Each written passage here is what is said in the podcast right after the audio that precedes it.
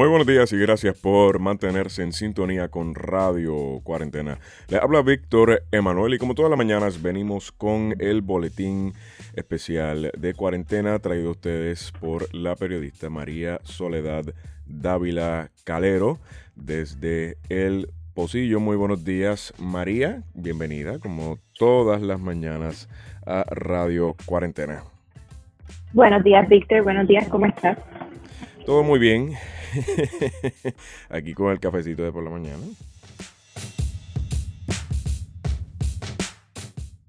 Eh, bueno, yo, yo espero que te disfrutes tu café. Hiciste todo tu ritual con el, con el drip y esto fue así como de greca. En esta casa el café se bebe colado.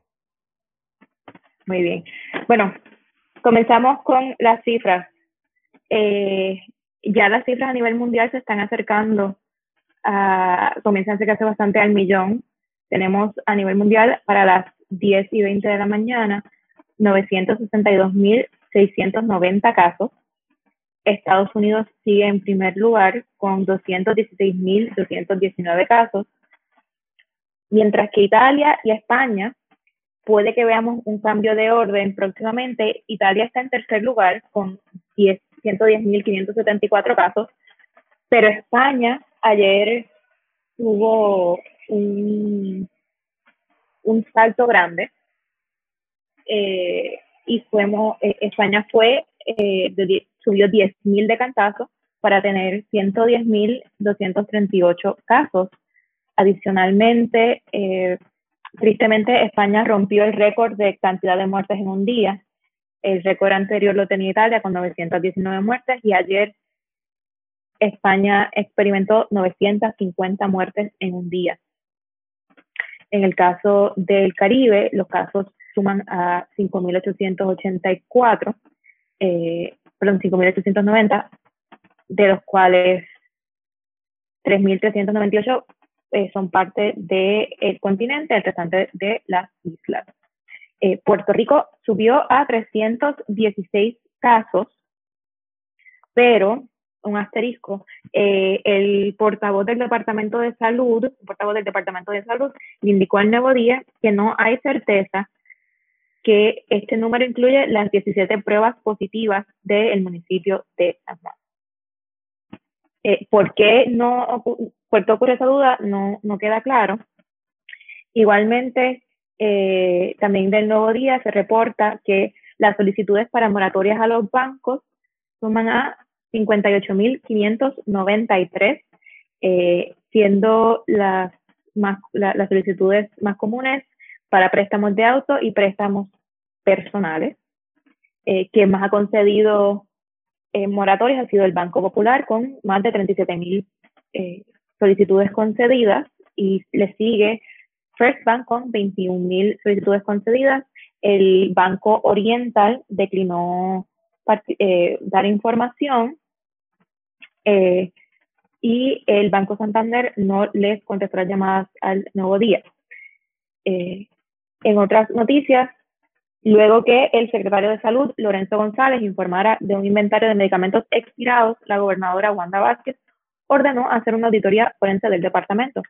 Como ya habíamos visto temprano en la semana, primero salió la denuncia del doctor Cabanillas que se había echado a perder 600 eh, mil dólares de donaciones durante el tiempo de María. Luego, el presidente de la Comisión de Salud en la Cámara de Representantes había dicho en Jugando Pelota Dura que tuvo conocimiento de un segundo eh, grupo, un paquete de donaciones de salud que, que, también eh, se habían expirado. Y luego de esas declaraciones, el, el secretario de Salud es que dice que, que tienen otro inventario de medicamentos expirados y esta cifra puede sobrepasar los 3 millones de dólares en términos de la cantidad de, medicamentos que hay ahí. Entonces, y ahí es que viene entonces la auditoría forense. Eh, otra de las acciones de la gobernadora relacionadas al tema de salud es que la gobernadora eh, emitió la orden ejecutiva 2020-31 para ordenar a los hospitales a informar los casos que estén manejando de COVID-19, ya sean los positivos y hospitalizados, incluye también los ambulatorios, los casos sospechosos y los negativos. Cabe resaltar que la, eh, en la última conferencia de prensa del el Task Force se, eh, se, indicó que el Task Force médico, el, el, el grupo de asesoría médica, no tenía las cifras de los hospitales que estaban que tenían que tenían pacientes eh, este, y que estaban esperando el sistema de vigilancia que estaban organizando. Esto no es un sistema de vigilancia particular, esto es simplemente que ahora los hospitales tendrán que llamar al Departamento de Salud a dar sus números. Por último, eh, aparte de las medidas estrictas que está poniendo el gobierno central a, través de toda la isla, eh, ya comenzamos a ver municipios que están recrudeciendo medidas, el alcalde de Laja estableció puntos de cotejo en las colindancias con Cabo Rojo, San Germán y Guánica. En Estados Unidos, él eh, ha sorprendido las proyecciones de, de solicitudes de desempleo se quedaron cortas, ya vamos por 6.6 millones de solicitudes de desempleo. Estas son las noticias para el 2 de abril. ¿De abril día qué? ¿16? ¿De la cuarentena? Sí. Eh, sí, no. Día 17, día 17 de la cuarentena.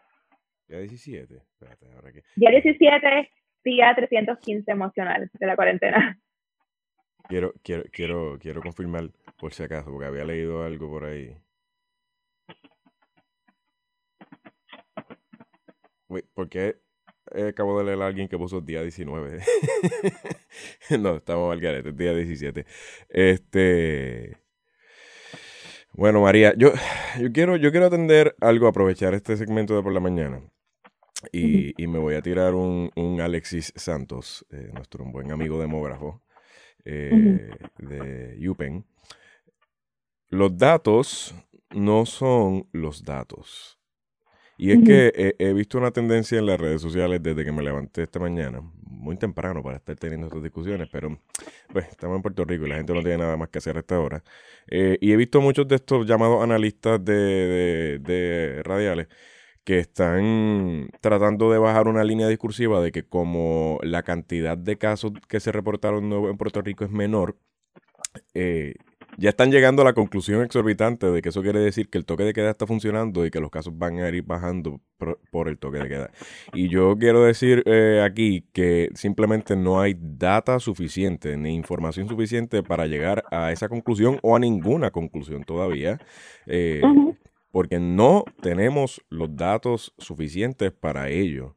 Es altamente irresponsable decir, eh, llegar a conclusiones eh, sin, sin poderlas sustentar eh, y, tratar de, defender esta medida sin, sin haber hecho un análisis correspondiente de los datos, además de que Ninguna de estas personas son ni epidemiólogos, ni, ni médicos, ni profesionales de la salud. yo tengo mis serias reservas con ese tipo de comentarios y nosotros hemos tenido la dicha de que pues hemos traído aquí a, muchos profesionales de la salud que, que nos han dicho eh, precisamente sobre la importancia de los datos y sobre, sobre eh, esa, la importancia de la información en general para atender esta crisis y cómo en Puerto Rico no la tenemos. Así que yo a todos nuestros radioescuchas y, y podcast escuchas cuando lo subamos, eh, yo les pido que, sean cuidadosos cuando vean ese tipo de, publicación. Eh, no se dejen llevar por el wishful thinking.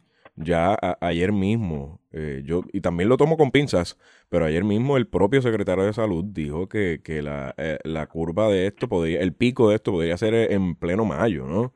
Eh, así, todavía estamos esperando resultados de más de mil pruebas. Todavía estamos muy por debajo de la cantidad de pruebas que se deberían estar haciendo. Eh, todavía no tenemos contact tracing. Eh, no, simplemente es irresponsable llegar a cualquier tipo de conclusión sin la data suficiente y precisamente no tenemos la data y cualquier profesional de la salud, cualquier demógrafo, cualquier persona que bregue en este tipo de espacios te puede decir lo mismo.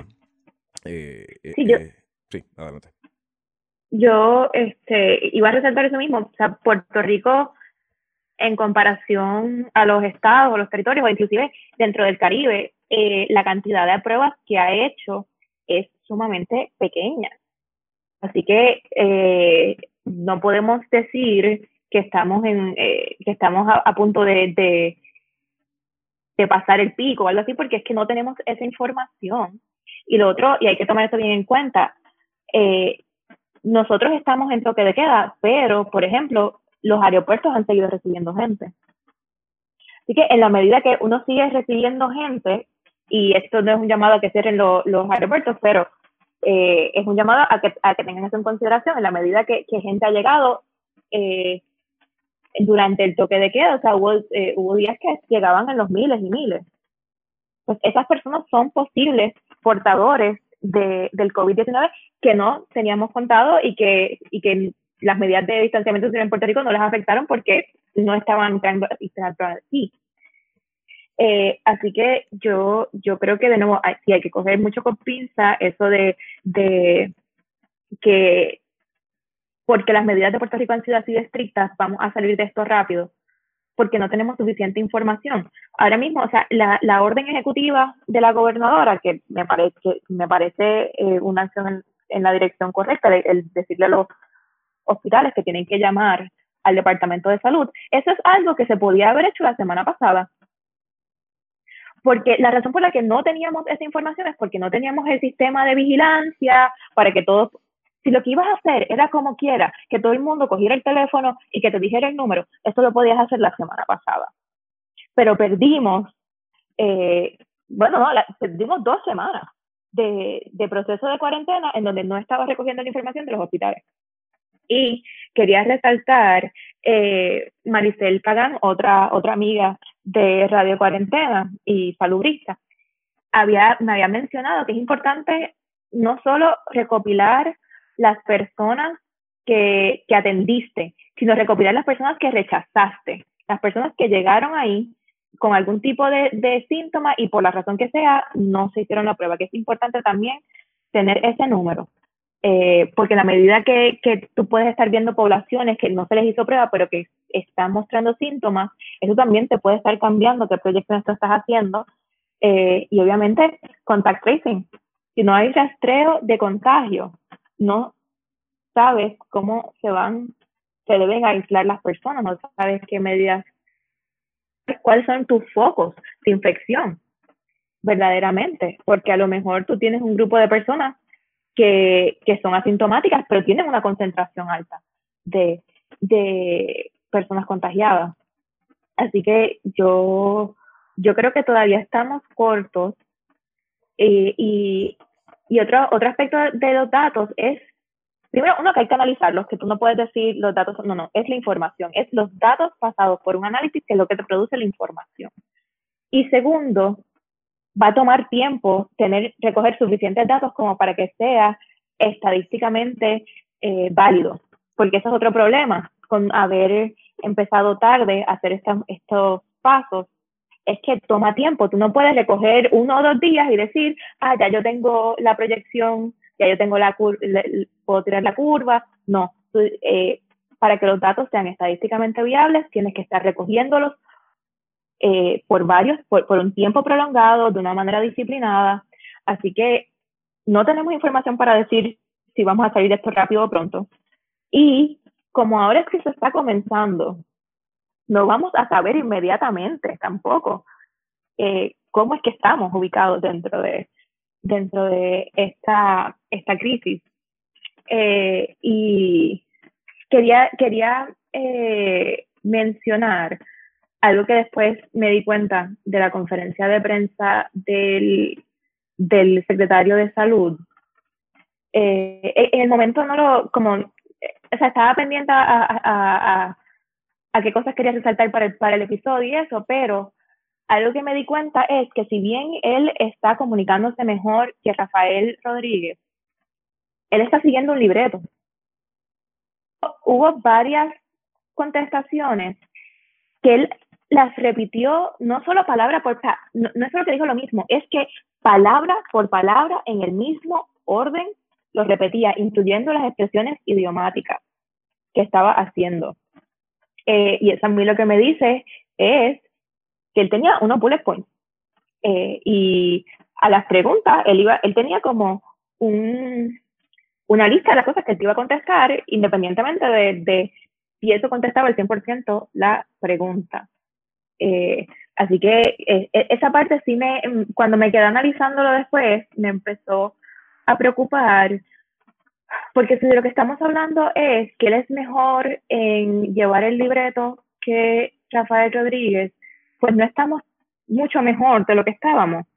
Eh, y, y otra de las cosas es, esto me lo, me lo comenta después otra persona, es dónde queda el, el task force eh, en relación con, con este secretario, porque yo creo que, y lo, hemos mencionado varias veces, el, el grupo de, asesor, de asesoría médica se crea porque la gobernadora tenía a un secretario de salud y una epidemióloga del Estado que no eran del agrado de la gente, que no estaban haciendo un buen trabajo, y ella crea este grupo un poco para poder desviar la atención. Pero cuando tú comparas, por ejemplo, con el grupo de asesoría médica de Casablanca, las personas que lo componen son las personas que están en, esas, en, esos puestos. O sea, tú tienes a Dr. Fauci, que es miembro del CDC, tú tienes a la directora de los centros de servicio de Medicare y Medicaid, tú tienes al, al Surgeon General. Entonces, eh, ¿cómo va a quedar ahora la relación entre el Departamento de Salud y el Grupo de Asesoría Médica ahora que estamos viendo una figura que parece tener más que, Rafael Rodríguez mejor standing en la opinión pública. Yo, yo me reafirmo en lo que comentaba ayer eh, sobre la, teatralidad del Estado. Yo y me sigo reafirmando en ese discurso, ¿no? Yo, yo creo que, que este, este gobierno funciona más parecido a un teatro eh, que, que, a cualquier otra cosa, ¿no? Y, y lo vimos ayer, eh, la presentación en la conferencia de prensa del secretario de, Nuevo de Salud. Eh, parecía, más un, parecía, más un, performance, ¿no? el secretario con su mascarilla, amarrada hasta mitad. Mal puesta mal puesta, el hand sanitizer en el podio, pero a los periodistas no se les entregó ningún tipo de material protectivo para que fueran a entrar a esa conferencia de prensa. Eh, es todo, todo para la foto, todo para el performeo. Eh, y yo, yo la tendencia que sigo viendo es eh, la del libreto, ¿no? Eh, ah, y, como todo, como todo, ¿no? en todos los aspectos hay, en todo teatro, en toda buena obra, hay actores buenos y actores malos. Eh, el ex secretario de salud era un pésimo actor. Eh, la persona que, lo sigue ni siquiera le dieron el chance de, actuar en ningún momento.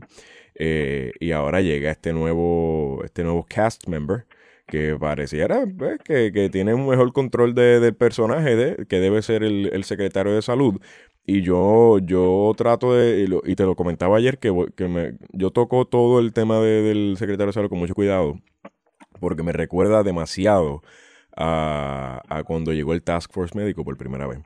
Eh, esta, que, que, todo, y me incluyo, eh, caímos en esa, en esa trampita, ¿no? En esa, en esa bolita de humo que tiraron en ese momento dado, donde dijimos, concha, mano, o sea, trajeron por fin a profesionales médicos que, que pueden atender esta crisis y después nos dimos cuenta de, de, eh, eh, el uso propagandista de, este, de, este, cuerpo de personas profesionales y, no solamente del uso de ellos, sino de, que ellos se prestaran para ello, ¿no? Y que bajaran la línea de, que las pruebas no salvaban vidas, que de nuevo, yo creo que hemos sido muy, muy eh, perseverantes ante esto, a pesar de todo, porque a pesar de que la, la, la el discurso desde el Estado ha, sido eh, que las pruebas salvan vida y tratando de desviar un poco la atención, la gente se ha mantenido firme en que queremos más pruebas, en que queremos más, más datos, ¿no? Eh, para, para saber en dónde estamos parados en esta crisis. Y yo creo que también es una cuestión de accountability, ¿no? Eh, esta gente ya sabe de lo que es capaz este gobierno, de lo que ha hecho en el pasado. Y, no se le está perdiendo ni pie ni pisada. Y vi, varios aplausos al nuevo secretario de salud, pero es, es lo que te comentaba, este, este nuevo, el libreto que Rafael Rodríguez no sabía seguir, este hombre lo sabe seguir el pie de la letra, ¿no? Es e, un administrador público experimentado, ya trabajó bajo una de las administraciones más nefastas que han habido en Puerto Rico, que fue la administración de Luis Fortuño Burset. Eh, y, hay que reconocer ¿no? que, pues, el hombre tiene buen control eh, de, su imagen, de lo que proyecta. Eh, es un, muy buen orador en términos de, lo que proyecta ¿no? en sus conferencias y ante la prensa. Y hace, hace, una, hace una buena ilusión de, tener control. Eh, que, nadie antes de que él llegara eh, era capaz de hacer. Y yo creo, y yo creo honestamente que se basa en una, en una falsa honestidad, ¿no? Eh, es, es la, la, proyección esta de, de, que mírame cuán sincero soy, que te digo, te digo los datos de frente, te digo que no tengo la información de frente, te digo que no sé eso de frente. Eh, y, pero, pero como quiera vemos, ¿no? La insistencia en tratar de dejar atrás unos temas. Y he visto a otras personas que, que le han querido seguir la línea, ¿no? De cosas que se tienen que fiscalizar que se tienen que fiscalizar y que no, no podemos simplemente dejarla en el pasado. Y que el discurso de, ayer era de, tratar de dejar a, un lado el asunto de Mabel Cabezas, que eso todavía está pendiente y eso se tiene que atender porque es un asunto de quién es el responsable de, de las cosas nefastas que hizo esa mujer dentro del Departamento de Salud, de la pérdida de pruebas, de la pérdida de medicamentos e, eso no es algo que simplemente se puede echar para un lado como si no hubiera pasado y aunque la crisis es esta, tenemos tiempo también para fiscalizar esa, esa acción gubernamental. Y no solo lo de Mabel Cabezas, o sea, y eso lo mencionamos ayer en, lo mencioné ayer en, en la contienda. A mí me preocupa que cuando él se le pregunta que si la contratación de David Capó es para epidemiólogo del Estado o no, él haya dicho que él no quiere pensar en títulos. Bueno, pero, pero es que cuando tú contratas a alguien, le tienes que poner un título, eso es uno. Eh, y eso, y en el caso del gobierno se viene acompañado con una escala salarial. Eh, pero además, eh, ¿qué es lo que está pasando con la oficina de la epidemióloga del Estado? Porque la oficina de la epidemióloga del Estado tiene unas cosas que está trabajando constantemente. ¿Qué pasa con esas cosas? Tiene un personal. ¿Qué pasa con ese personal? Porque si no, yo, si él no es el epidemiólogo del Estado, qué pasa con esa oficina y si él sí está en esa oficina, ¿por qué no le estás dando el título? Entonces yo creo que eso también es algo que, que no podemos despachar con, con, yo no quiero pensar en títulos como si esto fuera una relación amorosa casual, que no quieres, no, esto es una, esto es una relación contractual entre una persona y el gobierno de Puerto Rico. Yo quiero que tú me dejes claro cuál es esa relación contractual. Claro, ¿no? Y, cuáles son esas responsabilidades? Y más allá de eso también hay un asunto de eh, eh, lo de las responsabilidades, precisamente por ahí va. Eh, hay un asunto de accountability, ¿no? O sea, yo necesito saber quién es el responsable de que haga las cosas. Y si eso le tocaba al epidemiólogo del Estado, pues el epidemiólogo del Estado es el responsable. Y esa persona que está allí es la que responde por eso. Tú, al no mirar los títulos, que suena muy bonito en papel, ¿no? Y, y, y hasta poético cuando lo dicen públicamente, eh, lo que estamos haciendo es que a la hora de que nos toque reclamar y imponer responsabilidades a las personas que no hagan las cosas bien, eh, se puedan zapatear, ¿no? Y decían, no, pero es que él no, él técnicamente no era el epidemiólogo del Estado, tú sabes. Y, eso es muy peligroso. Nosotros necesitamos saber quiénes son las personas que están en esa oficina y, a quiénes ellos responden eh, y qué acciones ellos están tomando. Este, así que yo creo que de nuevo seguimos viendo, o sea, se mantiene la constante donde hay cosas que se parecen a la acción correcta, pero no son la acción correcta. Eh, y esto, y, y, y, me parece que sigue en la misma línea, eh, ya sea por, por lo que está haciendo el, el secretario de salud, que sí, que bueno que está, que dijo que, que va a investigar lo que pasó con el inventario, siempre es que no es solo qué pasó con el inventario, es quién manejó ese inventario. Es no, vamos a no evitar la rendición de cuentas. Porque Puerto Rico ya ha pasado demasiadas crisis, demasiadas crisis corridas. Eh, y, y, y, yo creo para mí... Y crisis mal manejadas por las cuales nadie todavía ha, sido held accountable ni, ni, ni ha sido eh, eh, nombrado como responsable, ¿no? O sea, eh, y en este caso a mí me preocupa Mira, eh, la, la, gobernadora que asignó esta auditoría forense es la misma que cuando estaba de secretaria de Justicia decidió no investigar los vagones que aparecieron en la Comisión Estatal de Elecciones con ayuda que se supone que fuera de María, que decidió no investigar qué pasó con las miles de botellas de agua que aparecieron en una pista de aeropuerto, que, eh, y que con lo del almacén eh, no no quiso entregar el informe preliminar. Así que, eh, pues yo, yo, yo cojo también eso con pinzas porque su historial es de no darle seguimiento a esas denuncias. Sí, ¿no? Y, y, y, de protegerse, ¿no? y, y otra, y, hay que pensar, mira, ella, ella, ella está en campaña, y no solo campaña para noviembre, ella está en campaña para junio porque ella tiene que primero pasar unas primarias. Eh, así que ella puede tener un incentivo de, de no velar por un escándalo que, que la puede empañar con, en, su candidatura dentro del partido. Sí, sí. Si, es, que se, sí, si es que se dan la, la, las primarias en junio, porque a lo mejor eh, la situación de Puerto Rico es una que que las primarias se tengan que, posponer. Eh, esperemos que no, esperemos que no, pero, pero ciertamente yo creo que es una realidad que ya las posibilidades de eso son más arriba de cero. Sí, sí, definitivamente, con lo que también hay que tener muchísimo cuidado. Pero sí, eh, eh, el asunto, ¿no? De, para ir concluyendo ya con esto, de, de que este gobierno está manejando esta crisis como si fuera eh, una obra de teatro, eh, donde cambian los actores según su conveniencia y donde las respuestas llegan demasiado lento o simplemente no llegan, ¿no? Y, eso es muy peligroso eh, porque no tan solo ellos están manejando la, la, crisis a ciegas, están manteniendo a la gente a ciegas ante el manejo de esta crisis y, yo creo que si hay algo que, debe quedar claro en este proceso es que la información es vital para, para salir adelante. Eh, y me reafirmo en lo que comentaba al principio, no podemos llegar a conclusiones sin la data, sin la información.